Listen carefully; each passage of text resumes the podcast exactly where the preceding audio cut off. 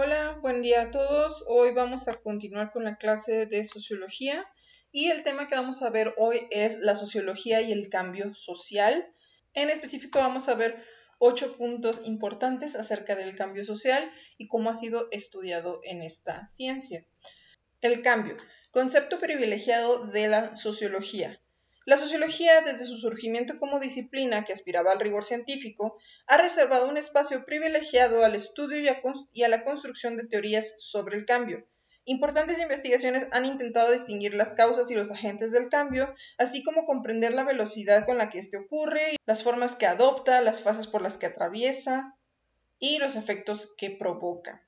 Este ha sido uno de los conceptos y fenómenos sociales que se han analizado, más en la sociología y es uno de los más importantes.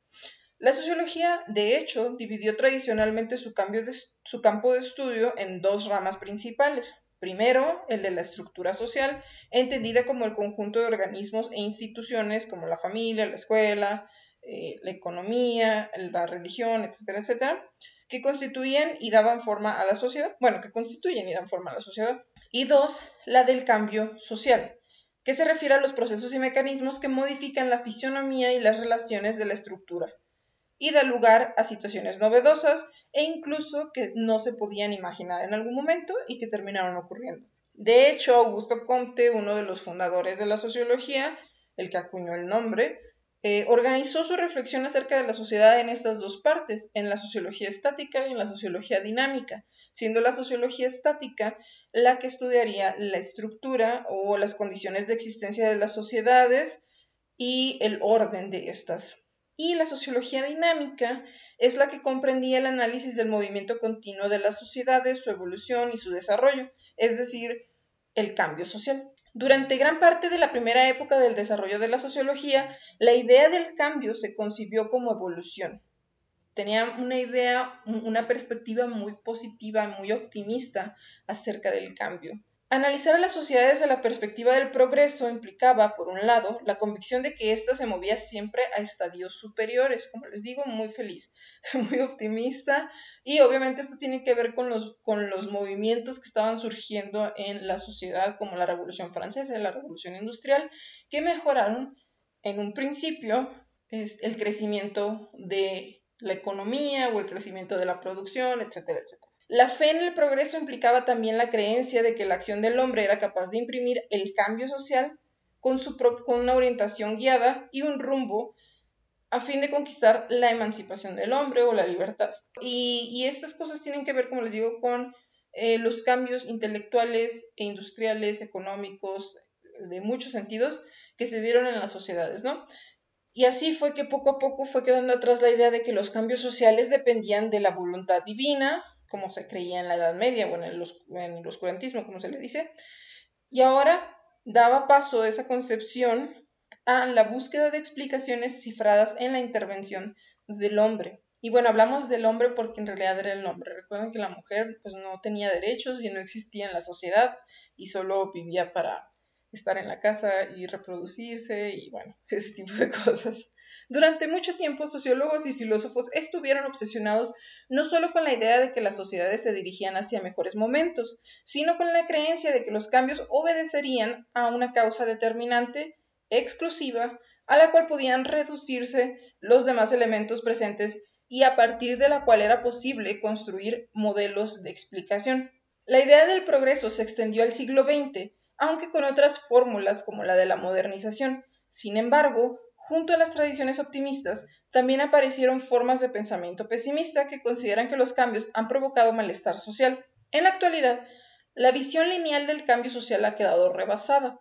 Muchas veces el cambio puede ir hacia arriba o hacia abajo o de una manera pesimista u optimista y tiene múltiples factores. Las condiciones de tiempo y espacio en las que el cambio se realiza y desde luego las características mismas del cambio influyen tanto en su orientación como en su alcance, en su ritmo y en su impacto.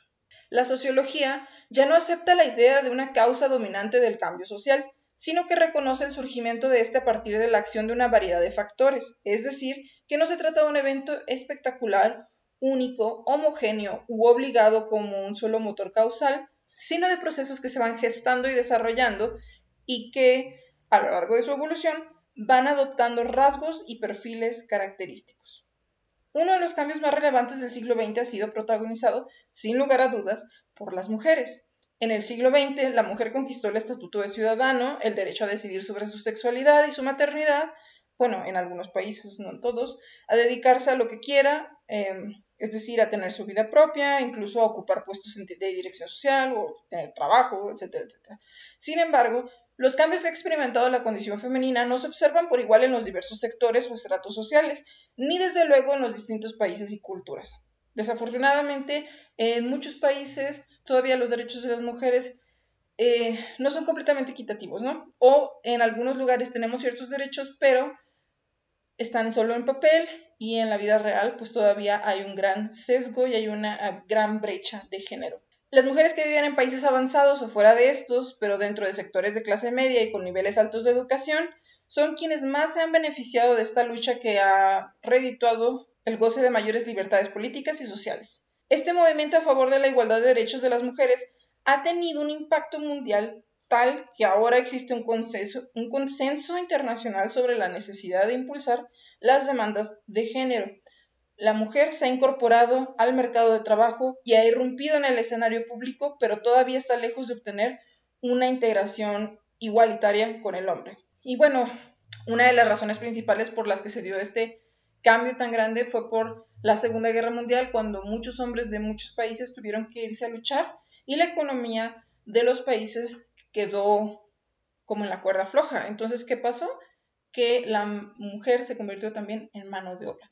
Y teniendo la posibilidad de trabajar y de generar dinero, fue cuando se le empezó a dar mucha más libertad en todos los demás aspectos sociales. No obstante, la lucha feminista ha logrado importantes avances porque poco a poco se ha ido modificando viejos patrones de conducta y concepciones en torno al papel social de la mujer y a la valoración del mismo. La expansión de las economías y los beneficios sociales como la educación y la salud, pero también la rapidez con la que se transmiten las nuevas ideas ha contribuido a hacer conscientes a las mujeres de los derechos que deben de tener y las destrezas que poseen y pueden aprovechar ampliamente en el mundo contemporáneo. Por ejemplo, hay una gran brecha de género en las ciencias exactas porque ciertos patrones culturales que se nos inculcaban en el pasado hacían pensar a las mujeres que no podían entrar en ese tipo de carreras, ¿no? Y obviamente son eh, estigmas sociales que se han ido modificando y ahora ya podemos ver más mujeres ingenieras, más mujeres médicas, más mujeres eh, de ese tipo de carreras que se consideraban masculinas. Al comienzo del siglo XXI, la participación de las mujeres a favor de sus derechos y la, y la resolución de sus demandas particulares se ha incrementado de manera notable a través de las organizaciones no gubernamentales y movimientos sociales. Esto ha causado un fuerte impacto en la opinión pública, pues ha permitido que aumente la conciencia sobre los problemas de la mujer, tanto dentro del seno familiar como fuera de este. Cada vez se conoce y se discute más acerca de la violencia familiar, el acoso sexual o la desigualdad en el acceso a cargos de dirección y esto ha sensibilizado a la población alrededor de la problemática femenina y también ha hecho que muchas personas, hombres, pierdan, em, sientan miedo de perder sus sitios de privilegio. Pero no cabe duda que la mujer se ha convertido y seguirá siendo un actor social de primer orden Daniel Bell, sociólogo norteamericano contemporáneo, ha reconocido que la gran revolución del siglo XX fue la irrupción de la mujer en el espacio público, que históricamente estuvo reservado, como ya lo había dicho anteriormente, para los hombres, mientras que la mujer tenía a su alcance el espacio privado y lo doméstico. Ahora vamos a ver cómo fue cambiando de la fe o de la religiosidad, eh, las explicaciones que se daban del cambio a el análisis de los fenómenos sociales per se. Uno de los primeros estudiosos del cambio social después de Comte, que dividió la sociología en estática y dinámica, fue Emile Durkheim, que concibió la transformación de la sociedad como los cambios que ocurren en la llamada solidaridad social, esto es, en el conjunto de normas, creencias y valores que integran a los hombres a su comunidad. Para este autor, el proceso universal que explica el cambio es la división del trabajo social, que depende del volumen y la densidad de dicha población. Otra persona que también estudió eh, mucho el cambio y deseaba que, que llegara este cambio fue Marx, y esto tiene que ver con la concepción materialista del cambio social. Así como para Durkheim los factores de cambio derivan de un hecho social privilegiado, como la división del trabajo, para el marxismo el punto de partida para comprender y caracterizar a una sociedad es la producción material de la existencia, es decir, la forma en la que los hombres producen los bienes que necesitan para subsistir, el modo de producción. Para él el cambio no iba a funcionar para la sociedad o en beneficio de la mayoría de la sociedad y, o del pueblo, que son las personas proletarias, hasta que no cambiara el modo de producción. Para el pensamiento marxista, comprender las causas, las formas y el destino de los procesos de cambio era indispensable para impulsar las modificaciones necesarias a fin de alcanzar la sociedad ideal, despojada de formas de explotación y desigualdad. La concepción marxista del cambio se centró en la contradicción entre las fuerzas productivas y las relaciones de producción. Básicamente, eliminar la burguesía y eliminar a los dueños de los medios de producción. Y luego llegó Max Weber con una respuesta a esta concepción materialista. Él explicó en uno de sus trabajos más importantes, que fue La ética protestante y el espíritu del capitalismo, el surgimiento del capitalismo a partir de los elementos como la religión y la economía, eh, y también de elementos como los valores. Marx y Weber condensan las dos grandes perspectivas sobre los agentes de cambio social, ya que mientras para el primero las ideas tienen que ver con un condicionamiento material, para Weber estas alcanzan eficiencia histórica, es decir, las ideas también tienen un impacto sobre las formas de vida y no solo son una expresión de estas. Weber también le daba mucha importancia a la economía, pero también creía que los valores de las personas, que muchas veces están conectados con su religión, influyen en, en la posibilidad de cambio social. El cambio por medio de la modernización. Otra de las perspectivas del cambio general de las sociedades fue la desarrollada en torno al concepto de modernización. Por modernización se entiende el conjunto de cambios en las esferas política, económica y social que ha caracterizado al mundo occidental en los últimos dos siglos e implica el tránsito de una sociedad tradicional y poco diversificada a una industrial y desarrollada. El inicio del proceso de modernización se identifica con la Revolución Francesa en 1789 y la casi contemporánea Revolución Industrial en Inglaterra, que trajeron como consecuencia diversos cambios políticos, económicos y culturales estrechamente interrelacionados. Estos cambios se extendieron gradual o aceleradamente a otras naciones, aunque con rasgos singulares en cada una de ellas. Los elementos que denotan el paso de una sociedad tradicional a una moderna incluyen desde el tipo de división social del trabajo, la tecnología empleada en el proceso de producción, las dimensiones del mercado y la distribución y consumo, hasta las instituciones, valores y símbolos que integran y dan significado al funcionamiento de dicha sociedad. La modernización lleva implícito el tránsito por diversas etapas y va de una sociedad con una economía de subsistencia a través de un proceso de acumulación hasta dar un salto cualitativo a la industrialización. La modernización lleva consigo dos grandes procesos económicos y sociales. Primero que nada, la industrialización y segundo, la urbanización. La industrialización implica la introducción de maquinaria y técnicas nuevas en el proceso de producción. Las tareas agrícolas quedan desplazadas a un segundo término y se da una expansión en la producción manufacturera. Es decir, la creación de fábricas es mucho más rápida, y la mecanización de los procesos de producción es más importante o se le da más importancia eh, que a la producción agrícola o artesanal. Las consecuencias económicas de la industrialización son el crecimiento de la actividad y la producción total de la sociedad. También se da un desarrollo del mercado que genera un incremento en los niveles de consumo de la población y en términos generales aumenta la riqueza, aunque esto no quiere decir que aumentará la riqueza para todos pero en general había más plusvalía, que es como lo llamaría Marx, que usualmente se queda en las manos de los burgueses. La urbanización corre paralela a la industrialización. Las fábricas atraen a la población hacia los centros urbanos, en donde se establecen, con un fenómeno de migración, eh, estas personas. Esto hace que haya una concentración demográfica en las ciudades y esto hace que a su vez se genere una demanda de vivienda, de servicios, de transporte, de comunicación, de electricidad, de recolección de basura, de agua potable, de drenaje, así como de un montón de beneficios sociales como la educación, la salud, etcétera, etcétera. Entonces, la industrialización crea ciudades y las ciudades atraen a la gente de los pueblos. Por otra parte, esta industrialización trae aparejada una mayor división social del trabajo, lo cual provoca la multiplicación y diversificación de las fuerzas sociales, así como brechas salariales. La modernización tiene repercusiones sociodemográficas, culturales y políticas. Con su desplazamiento del campo a la ciudad, las personas se despojan de viejos vínculos de integración comunitaria, al igual que de los valores tradicionales.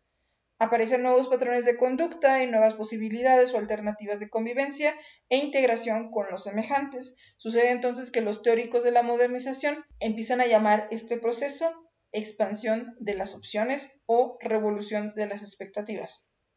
Es decir, se abre un abanico de nuevas oportunidades y formas de enfrentar los problemas colectivos y se crean culturas específicas de la urbanización. Los cambios se encadenan unos a otros y estos cambios van generando nuevos cambios, lo cual genera presiones sobre el sistema social en general y sobre el sistema político en particular. Las demandas sociales que se generan en los centros urbanos e industriales, tales como las mejoras salariales, mayores prestaciones, etcétera, etcétera, reclaman la atención del gobierno y eso exige recursos de los cuales a menudo se carece o no se manejan bien, creándose alguna tensión entre las expectativas crecientes del pueblo y la dificultad del gobierno de cumplir con estas expectativas. Y ahí vemos eh, cierta tensión que puede llevar a más cambios. Las sociedades nunca son estáticas en ningún sentido. Una sociedad que se moderniza políticamente es aquella que reconoce la existencia de diversas corrientes políticas y cuenta con instituciones capaces de dar cauce a la pluralidad de intereses y tendencias. Una sociedad moderna es una sociedad donde el poder tiene límites, pesos y contrapesos para evitar su ejercicio abusivo y arbitrario y descansa en la voluntad de la población. Cabe señalar que la modernización política no es un proceso simultáneo ni resultante de la modernización económica. Nosotros vivimos en ciudades sumamente industrializadas y en urbes sumamente modernas en el aspecto económico que muchas veces no empatan con la modernización política porque todavía hay muchos abusos de poder. Los teóricos de la modernización política sostienen que para que esto ocurra a la par, es decir, el proceso de modernización económica con el proceso de modernización política, debe existir una estructura institucional fuerte y arraigada capaz de absorber y canalizar la explosión de las demandas en aumento que genera la industrialización y la urbanización, básicamente un buen gobierno. El conflicto social como motor de cambio. Dado que las sociedades son conglomerados de grupos con intereses, demandas, expectativas diferentes y en ocasiones contrarias, podemos comprender por qué la sociología ha considerado el conflicto y su resolución como un hecho central de las sociedades que ayuda a generar el cambio. Muchas teorías sociológicas como las funcionalistas o las marxistas han intentado explicar el conflicto y dependerá de su gusto al analizar la, sociedad eh, por cuál se decanten un sociólogo u otro. Las teorías funcionalistas o evolucionistas del cambio social tienen implicaciones conservadoras usualmente porque ponen énfasis en la protección del Estado de cosas por encima de los deseos o aspiraciones de los individuos. Y las teorías marxistas del cambio tienen un carácter más participativo, pues se centran en la capacidad del pueblo para incidir en el destino de la política. Ahora vamos a ver la revolución y la reforma, dos proyecciones del cambio social. El cambio social puede orientarse y proyectarse como resultado de dos tipos de procesos, la revolución y la reforma, que representan dos maneras distintas de comprender el conflicto social. La revolución es un cambio rápido, fundamental y violento de las instituciones políticas y la estructura social de un país. La revolución busca derribar a las autoridades políticas existentes para efectuar desde el poder cambios profundos en el ordenamiento jurídico, las relaciones políticas y la esfera socioeconómica de una sociedad. Toda revolución tiene como elemento constitutivo el empleo de la violencia y la amplia participación popular. Comprende momentos prolongados de guerra civil, es decir, el enfrentamiento entre dos fuerzas en conflicto, los que luchan por mantenerse en el poder y los que luchan por arrebatar dicho poder.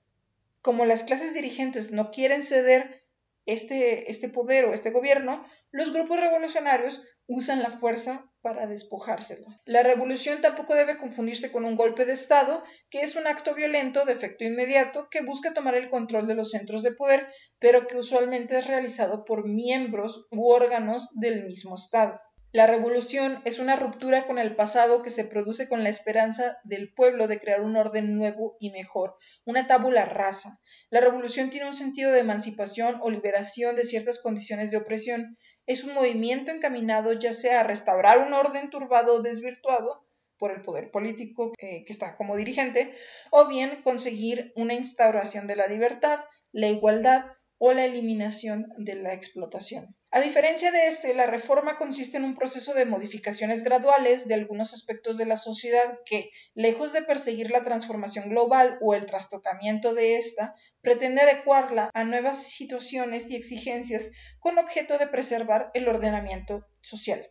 A diferencia de la revolución, la reforma es una acción que busca impedir las expresiones de violencia y generalmente es promovida desde la cúspide del poder cuando ya no es posible mantener el estado de las cosas. Las reformas son actos que la élite gobernante de un país lleva a cabo cuando busca evitar posibles estallidos sociales o cuando busca evitar revoluciones. Las reformas tienen una vocación preventiva porque quieren abrir espacios para atender demandas sociales y evitar así la confrontación. A los promotores o defensores de las reformas se les denomina reformistas. La actualidad del cambio. Las sociedades siguen transformándose y continuarán haciéndolo. De esta manera, temas que antes solo se hallaban en los libros de ciencia ficción se han convertido en una realidad tangible. La introducción de los robots y la electrónica en los procesos productivos de las potencias del primer mundo es una realidad, que ha hecho que hoy se hable de la época de la automatización total o de la tercera revolución industrial. Las aplicaciones de las más novedosas tecnologías en las economías actuales tienen diferentes objetivos. Algunos de esos son aumentar el rendimiento del trabajo, mejorar el control sobre la calidad de los productos, hacer más flexibles las líneas productivas para que se adapten mejor a las variaciones de la demanda, etcétera, etcétera. Los nuevos cambios tecnológicos plantean una serie de interrogantes sobre sus efectos no solo en las economías avanzadas, sino en el conjunto mundial. ¿Quiénes serán los principales beneficiarios de estos cambios? Asimismo, también hay muchísimos conflictos en la actualidad que van a generar cambios en nuestras sociedades. Eh, y esos cambios van a beneficiar a unas personas y van a dejar de beneficiar a otras o van a crear aún más conflictos que los gobiernos van a tener que encontrar nuevas maneras de analizar, de comprender y de resolver. Todas estas cosas aún están como interrogantes porque están ocurriendo en el momento, ¿no? Y son cosas que todavía están por responderse y que muchos sociólogos están estudiando en el momento, pero son cosas que van a cambiar la economía del mundo, ¿no? Estas transformaciones van a seguir motivando nuevas reflexiones y van a seguir generando más cambios, más evolución o involución, dependiendo de cómo nos vaya en el mundo en los próximos años, eh, pero que van a definitivamente impactar a todos cada uno de nosotros. Hasta aquí vamos a ver la clase y la tarea va a ser que vamos a hacer una pequeña reflexión de media cuartilla a una cuartilla. Yo les voy a dejar la información que necesitan en uh, Muro acerca de los cambios sociales que estamos viviendo en la actualidad. Ahorita hay un montón de cambios sociales eh, a nivel mundial y nacional súper importantes, súper drásticos que están afectando nuestra forma de vivir la vida y vamos a tratar de señalar sus causas más importantes y sus posibles repercusiones. Y eso sería todo por el podcast de esta clase.